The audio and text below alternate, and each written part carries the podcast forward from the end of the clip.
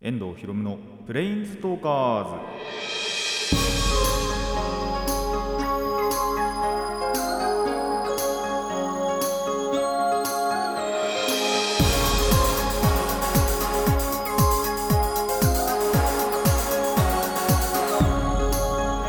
ラジオの皆さんこんにちは。遠藤ひろむのプレインズトーカーズパーソナリティの遠藤ひろむです。この番組はマジック・ザ・ギャザリングのプレインズウォーカーたちがさまざまな使いへ旅できるかごとくさまざまな話をしようという番組です。はい僕の収録のあれでも10月になりました、えー本当に10月でしょうか？暑いです。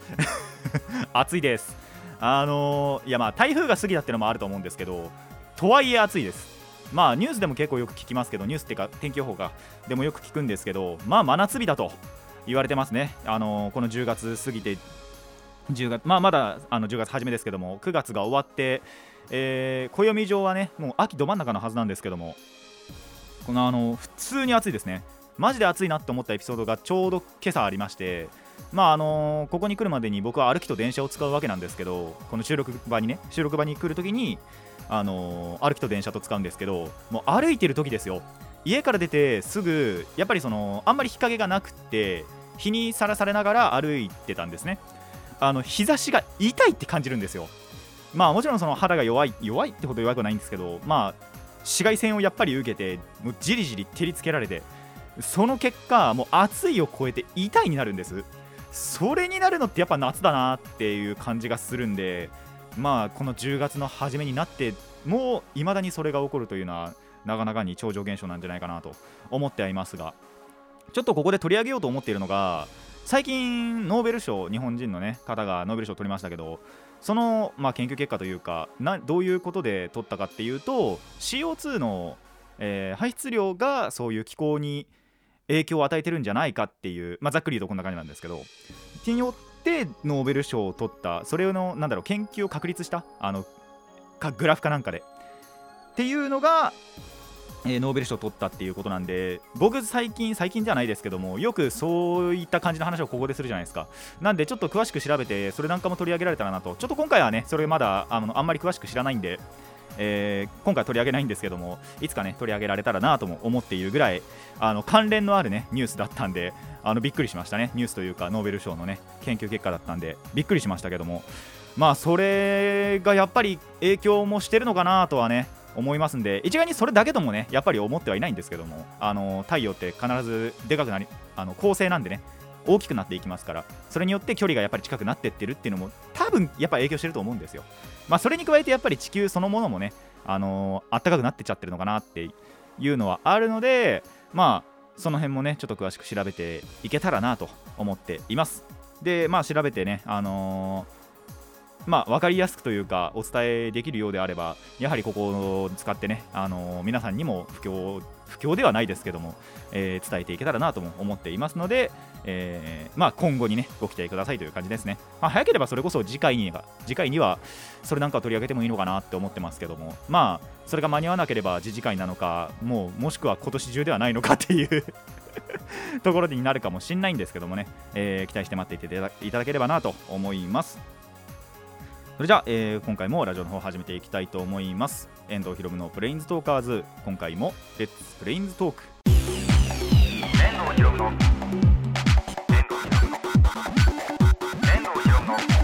プレインズトーカーズ。改めましてこんにちは遠藤ひろむです。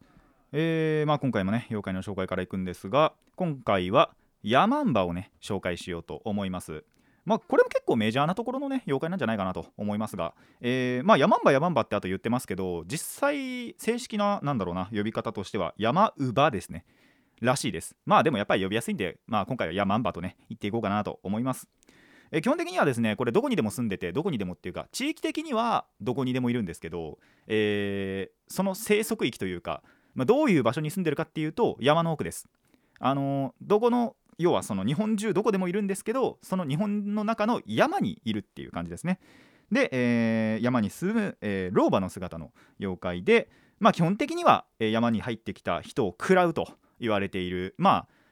一般的には悪の妖怪ですね。悪い方の人を食っちゃうような妖怪なんですがえー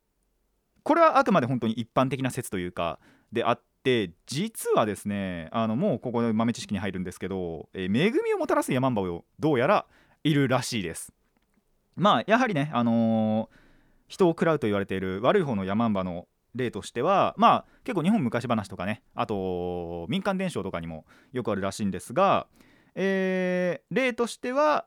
えー、牛方とヤマンバというお話であったり、えー、食わず女房3枚のお札天童さんと金の鎖などなど、まあ、他にもいろいろあると思うんですけども、えー、調べたところこの辺が出てきました。僕はですねこの中の3枚のお札というお話を知っていてそれによってそれが一番最初にやっぱヤマンバ知ったきっかけだったんでやっぱヤマンバって悪い妖怪なんだっていうことしか知らなかったんですよ。で今回こうやって調べてみたところえーと重複山のヤマンバや、えー、ぬか服米服というお話の中でもヤマが出てくるんですけどこちらのお話では、えー、人に人間に恩寵をもたらす福の神のような、えー、ヤマンバという立ち位置で、ね、あの描かれているそうです。でそうですね。あとなんでこうやってあの2つなんだろうな分かれているかあの同じ妖怪なのにその全く正反対なね性格のヤマンバがいるかと言いますともともとヤマンバっていうのはですね山の神様またはその山の神様に仕える巫女をルーツとしているからだそうです。で山の神っていうとやっぱりですね、あのー、基本的には神様ということで人間に恩寵をもたらしてくれる。まあこれが今言った後者の方の山場ですね。っていうこともあればやはりねそのおろそかにするというかっていうのをやっちゃうって人間がその神様に対してまあ失礼な態度を取ったりしてしまうと自然災害を引き起こすと。言われていることからやはりそれが前者の山場になっているのかなというのが、えー、一般的な説だそうです。で、えーと、そんなですね山場なんですけども、えー、恵みをもたらす方の山場に関してもう一つの情報がありまして皆さんさすがに三大太郎は言えると思うんですよ。えー、桃太郎浦島太郎そして金太郎ですね。このうちのこの金太郎を育てたのはそれこそ足柄山にいるヤマンバなんじゃないかという伝承がありますなんじゃないかっていうか基本的にそのどのお話でもヤマンバが育ててるらしいんですよどうやら熊とね相撲を取ったりするのはあると思うんですけども、えー、育てたのはこの足柄山のヤマンバと。でそんな金太郎、えー、後にですね坂田金時と名前を改名しまして僕がねちょっと前にご紹介しました、えー、四天童寺が率いる大山の鬼たちを討つ そんなメンバーにもなっています。あの源頼光の四天王の一人ですね。あの来光側の頼光側の、えー、四天王の一人がこの金太郎であると。こんなところにね妖怪同士のちょっとしたつながりもあったりする山姥が育てた、えー、坂田金時、まあ、金太郎は後になんとね四天まあ四天道寺を撃ったのは多分頼光あの来光なんで、えー、まあ、違う鬼をね撃ってると思うんですけどそんな大山で鬼退治をしたのが、えー、金太郎となっております。結構ねこれもレアなケースかなって思ってそれこそ今まで紹介してきた妖怪同士がなんかつながり持ってるっていうのあんまりなかったじゃないですか。あの四天王寺の配下は別として。その全く別の妖怪同士というか。それ以外がこうやって関わってるまあ間接的な関わりではありますけども。っていうのはなかなかレアなケースなのかなと思いましたのでまたこれからもね発見していけたらなと思います。発見できるかどうか分かんないですけども。まあ、山々についてもね、あのー、まだまだ言えてないところとかもあったりしてあそうだこれも言っとこうかな。あのー、山姥ってやっぱり最初老婆の姿って言ったんですけど必ずしもねその老婆の姿っていうわけではなく本当に若い女性の姿をした山姥もどうやらいるらしくただあまりに外見若すぎると、えー、山女や山姫と呼ばれるのでまあ多分別の妖怪になっちゃうのかなというところもあるんですが山姥といっても老婆の姿ではないっていうこともあるということもお伝えしておこうかなと思います。というわけで、えー、今回はヤマンバを紹介しましたまあ結構有名なね感じではあると思うんですがでもそんな有名な妖怪でもやっぱり知らない部分あるなって思ってまああとなんで固定概念というかねそういったところもね、あの、覆してくれるのがやっぱりこういう妖怪なのかなと思いますのでこれからもどんどん調べていこうかなと思います。皆さんもね是非地元の妖怪なんかを、えー、僕に教え名前だけでもね教えていただければ僕調べてきますので是非是非リクエストお願いします。ちゅうことで、えー、コーナーの方に行きたいと思います。最初のお話はこちらです。バイトの話。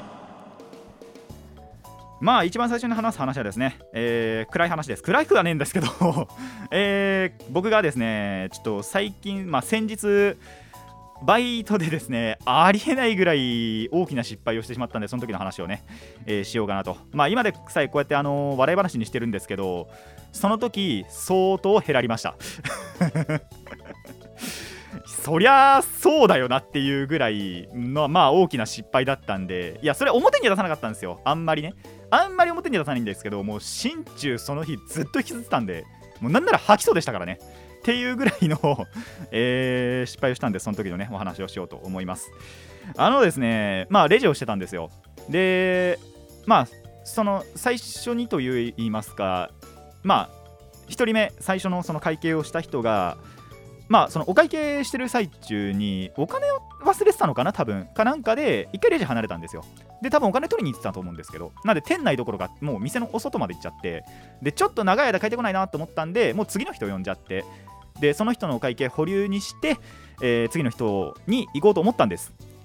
えー、その時にですね保留のボタンを押し忘れてしまいましてその前の人の会計と次の人の会計が一緒になっちゃったんですよ。で僕それ最初は気づかなくって。でお客さんもなんなら気づかなかったんです。であのー、その後にそのまあお客さんがその帰ってきて最初に会計してたお客さんが帰ってきてでパッてレジ見たら保留のボタンがついてなかったんですよね。ってところで思い出してあ保留やってなかったんだってなって、えー、でその後のお客さん一緒に会計しちゃったお客さんの方はまだ残ってたんで、えー、1回全部返金してまた打ち直して、えー、なきを得たと。一応その返金のところとかにもミスはちゃんとなかったんですよ。後々確認してみたんですけど。あの返す額とかにもあのミスはなかったし。えーとでその先のに来たお客さんはお客さんでその別のところでお会計したんでそっちもかんあの関係なかったし。っていうことでその後から来たお客さんの方に対してだいぶねあの失礼なことをしてしまって。でなんならまあその返金もちょっとやっぱそれ点数が多かったんで2つやっぱ合わせちゃってるんで時間がまあかかるかかる。30分かかりましたね全部で。だいたい30分ぐらいかかって。でその間やっぱずっと拘束しちゃってたんでマジで申し訳ないなと思って。で本当にゲロ吐くかと思いました。マジで。やばいなと思って。でそういう日に限ってしかも、まあ、あのいつもよりも1時間ちょっとね、あのー、作業が多くあったんでそういうところもあってねもう心身ヘッドヘッドのまま帰ってまあ帰ったら帰ったら基本的に普通にテレビを見てたんですけど クイズ番組を見てたんですけども。なあそれはね良かったなと。でここでまあ運が良かったなって思ったのはそのお客さんも過激派じゃなかったこと。ここでまあ運悪くマジでクレーム言ってくるようなお客さんだとしたらもう泣いてましたね。さすがに。それはもう涙してたと思うんですけどそうじゃなくて助かりました。マジで穏やかな人で。であのー、許してくれたというか、まあ、特にそういうクレームとかもなく、えー、その場は済んだんですけどもまあ長く続けてるとこんなこともあるなと。まあ僕結構そういうなんか基本的にそういう大きなミスってあんまりやっぱないんですよ。半年に一遍ぐらいあるんですけど。逆に言うとその半年に一遍マジででっかいこういうミスをするっていうのがジンクスみたいになってきて。それがねちょっとその先日久々に出たなって感じしましたね。ああこの時が来たかって思いましたね。まあなんであのー、やっぱね確認不足だったんで、これ完全にそうですね、僕のあの10-0で僕のあれで、あのー、悪いことで、で、確認不足だったんでね、皆さんもね、ぜひこういった時の確認不足、まあ、あの僕、こういう職業してるんで、要はそのレジのね、時の確認不足ってことなんですけどまあこの確認不足っていうのは別にレジ以外でもねいろんなところで、あのー、起こりうることなので皆さんぜひぜひ気をつけてください。そして、えーまあ、仮に失敗してもね心を強く持ちましょう。それによってねやっぱりそのその後のやっぱ作業にとかにも影響すると思うんでえー、そこは気をつけていただきたいなと思います。僕のね失敗談から皆さんもぜひ学んで、えー、確認不足ということにね気をつけてください。いやこれがあったんでね、ちょっと温泉行きたいんですよね、やっぱり。あのー、いや、体はですね、もう9月の後半ぐらいから割とガタ来てるなっていうのは思ってて、9月の終わりぐらいには本当には温泉行きたかったんですよ。で、最近、つい最近も10月入ってから、10月入ってちょっとぐらいの時に、あの温泉入る機会はあったんですけど、ちょっとそれ蹴っ飛ばしちゃって、で、まあ、忙しい1週間とかもあったりして結局温泉はその9月の終わりからこの10月の、まあ、この収録日にかけてまでまだ行けてないんでちょっとね行ってリフレッシュしたいなって思いましたねその時は本当に強く思いました。ちょっと最近やっぱ行けてなかったんで疲れが溜まりきってるんだなっていうのは思ったんで、えー、まあ、温泉行ったら行ったでレビューはあんまりしないと思うんですけども、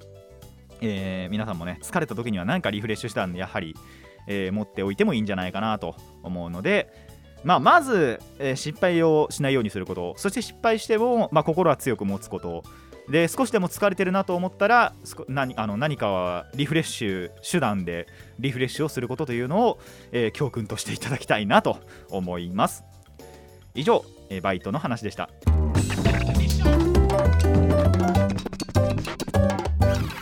遠藤ひろむのプレインズトーカーズ続いてはこちらです。花火の話。あのですねまあこれちょっと前回言うの忘れてたっていうだけの話なんですけどもあのー、まあ地元でね花火があったっていう時の話をしようと思います。もともとですねその9月の終わり頃なんあのにまあ、地元でお祭りが基本的にはね開催される予定だったんですよ。ただまあこんな情勢じゃないですか。ということでそのお祭り自体は中止になって。でそのお祭りのやっぱ最後フィナーレ飾るときに花火をね、えーだ駅の近くとかかな、まあ、駅の近くっていうか駅のちょっと行ったところの山から、えー、打ち上げるんですけど、えそれがその花火の打ち上げだけ、えー、今年はあったということででそれを僕はその日の昼に知りまして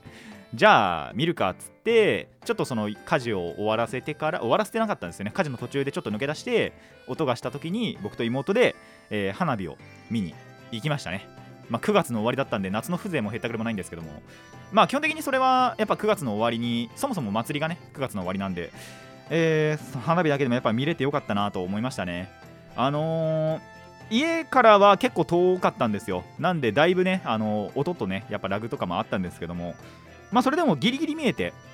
まあ家からだとちょっと見えなかったんで家からちょっと離れたところで、えー、歩いてね歩いてちょっとそこまで行って妹と一緒に見てたんですけどまあやっぱあるとないは違いますね。たとえ10分とはいえやっぱやってくれたのは嬉しいなって思いました。これによってね夏やっぱ花火見てなかったんで今年の夏は。今年？去年もだな。あ去年は見たか。やっぱいろんなところで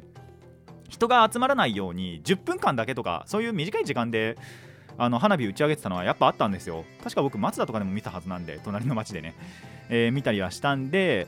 あのー、そういったことがねこの2年間とかはあったのかなと思いますしおそらく皆さんの地域でもそういうことってあったのかなって思うんですけどもまあお祭りそのものがなくてもねあのー、花火だけでもやっぱ打ち上げられると違うなって思ってあの花火そういうやっぱ手持ちのね花火よりはでかい花火見てるとなんかやっぱいいなって思いますし僕結構柳花火が好きなんですけどでそれがですねまあちょっとうちの地元だとあんまりあとやっぱ遠かったっていうのもあってね、あのー、そこまでの風情は感じられなかったんですけども。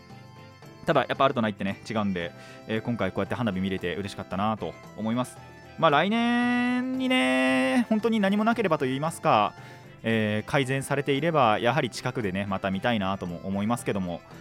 まあそもそも祭りに参加するのかってところから始まるわけで、えー、その緊急事態宣言っていうかコロナが流行る1個前の祭りも確か行ってないんですよね、まあ、予定が詰まっちゃってたっていうのもあるんですけど、他にやりたいことというか、行きたいところとかがあって、それでタバコ祭り、あ言っちゃったな、えー、行かなかったんですけど、お祭りには。えー、ただね、花火なんかはやっぱ見てたいなって思ったんで、もしね、それこそ友達なんかがね、誘ってきたら絶対行きたいな、まあその時にな、それこそ何もなければ行きたいなとも思っていますし、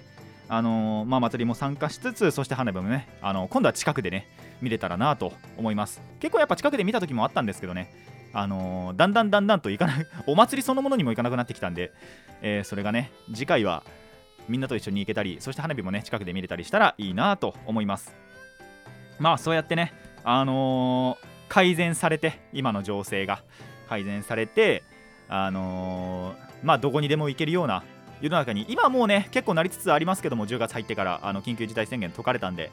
なりつつはありますけど完全にねやっぱりみんなで安心できるような、えー、情勢といいますかにあの今までのね生活に戻れるように、まあ、僕は何ができるか分かりませんけども、えー、努めて少しでも努めていけたらわずかばかりでも努めていけたらなと思いますので皆さんもぜひぜひ協力して今の状況を打破していけたらなと思います。以上花火の話でした。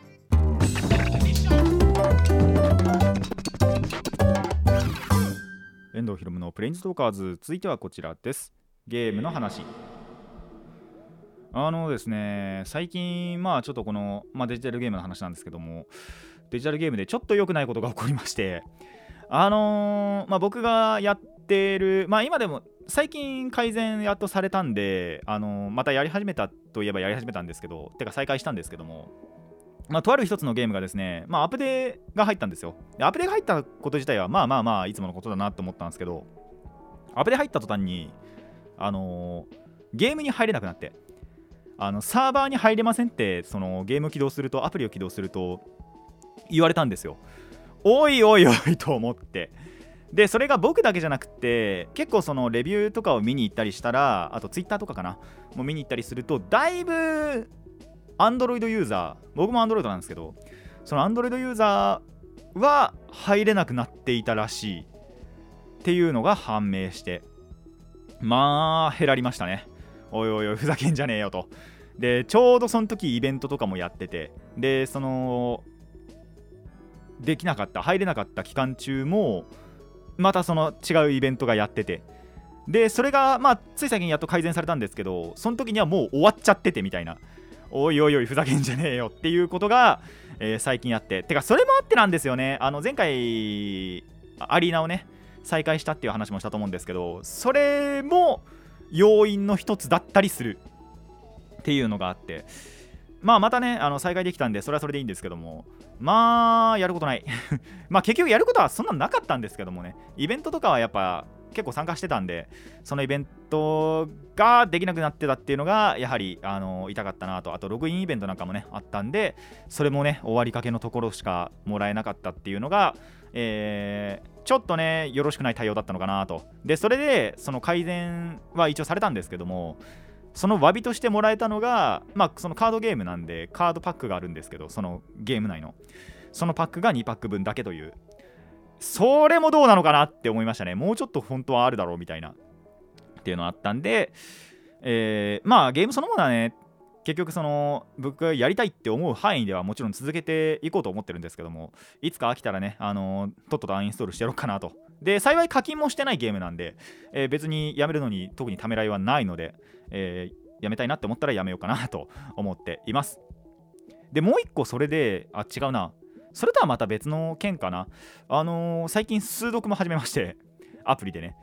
あの、数読って皆さん分かりますかね ?9×9 のマスに数字を1個ずつ入れていくんですけど、あの縦と横、あと 3×3 のマスの中に同じ数字を入れちゃいけないっていう、えー、ゲーム。まあ、そもそもゲームじゃないのかな。あの数学者のなんかたしなみみたいなものがあって。それが結構やっぱゲームやってると広告で流れてくるじゃないですか。たまにあの無料のアプリとかだと。それで流れてたのを、まあ、思い出したじゃないですけどもよく流れてくるんでちょっと頭のね体操にやってみようかなと思ってやってみたら意外と面白いんですよねあれ。最近は割とですねそのゲームの中のデイリーミッションなんかはこなしつつあとまあイベントもねちょいちょいやりつつ、えー、楽しんでるわけなんですけども。いやーあれ結構面白いんで皆さんにもやっていただきたいなと。で脳のリフレッシュにもなりますしリフレッシュじゃねえな。もうあの脳フル回転するんでめちゃくちゃ脳疲れます。その脳を疲れさせたいっていうまあ暇つぶしをしたいという方はですねぜひ数読とか。まあその前はですね意外と四字熟語パズルみたいなパズルじゃないかな。あのどんな四字熟語があるかみたいな。あのタッチするとその四字熟語を消せるみたいなゲームとかもやったりはしたことあるんですけど。まあね、あのー、暇つぶしになるんで、ぜひぜひ暇だなって思った方はやってみてください。まあ、数読は本当に難しいのがすごい難しくって、あの簡単なのはね、本当に4、5分で解けたりするんですけども、あの難しいと30分ぐらい解けなかったりするんで、ぜひぜひ、えー、その苦しみをね、味わってみていただきたいなと思います。ただ、あのー、解けた時の達成感は本当に半端ないんでね、それはぜひ目指していただきたいなと思うところですね。まあ数読も、あのー、暇だなと思った時これからもやっていこうかなと思いますのでもし数読のなんかお題あるのかな？まあそれだったら多分僕もネットで調べちゃうかもしれないんですけどもえー、まあ、基本的にはアプリのものしかやってないので、えー、これ解いてみてくださいみたいなのがありましたら、えーまあ、いつものね、ラジカスのメール送信フォームなどに送っていただければなと思います。まあ、これに関しては別にどっちでもいいです。まあ、そうじゃなくても別にアプリでできるんでね、あったら、あの挑戦状みたいな感じで、おい、解いてみろよっていうのがありましたら、ぜひぜひ、えー、メールやツイッターなどで、えー、届けていただければなと思います。以上、ゲームの話でした。遠藤ひろむのプレインズトーカーズそろそろお別れの時間になってまいりましたいやー本当に暑いわあのー、歩いててやっぱ汗かきますからねほんそれぐらいね、あのー、暑いんで本当どうにかしちゃうなって思うんですけどもまあそんな中ね僕のそのバイト場ではクールビズが終わりまして。で10月入ったぐらいかなだから。10月入ったその初日にですねあのー、書いてあったんですよ。連絡連絡帳じゃないですけども連絡表みたいなところに。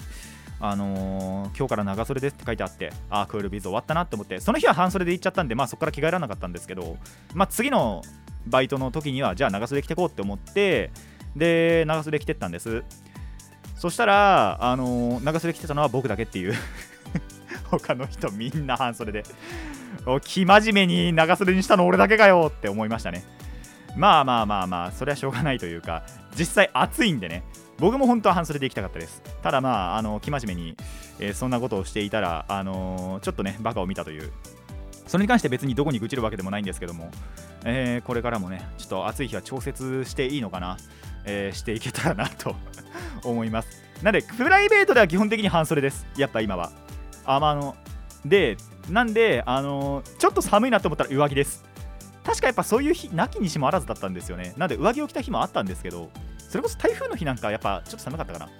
なんであのー、上着を着てた日ももちろんあるんですけどもにしても暑い日の方が続くなってやっぱり思うんでまだ夏なのかなって本当に思いますね。残暑どころじゃないですよ。本当に真夏日って言われてるんでねニュースでも。天気予報でも。言われてるんでまあそういうもんなんだなって思いますね。本当に気候変動 CO2 のね排出量とかで変わってくるのかっていうのもまあ調べようとは思ってますけども。えー、そういったところもやはり対策はねできるところではあってまあ対策のねやっぱ物って結構作られてるじゃないですか。電気自動車とか。それなんかもねやはり、あのー、関係してくるのであれば、まあ、僕はそもそも車持ってないんですけども、えー、活用していけたらいいのかなとは思いますね、まあ、だからって親の車を全部電気自動あの自動車にするかって言われるとそんなことはないんですけども今から電気自動車にしろよってさすがに言えないんで言わないんで僕の性格上。あと車とかあの僕自身は車にもうさほど興味がないんであのー、運転もしませんしね。弟以上に。弟以上にっていうかもう弟がバリバリ運転する人間なんですけども僕は本当に運転しない人間なんでペーパードライバーなんでね完全に。あまあと言いつつ高速は運転しましたけども あのー、岩手帰った時にね。行きの往路ではちょっと1時間か 2, 2時間もねえかな。1時間か1時間半ぐらいあの高速運転しましたけども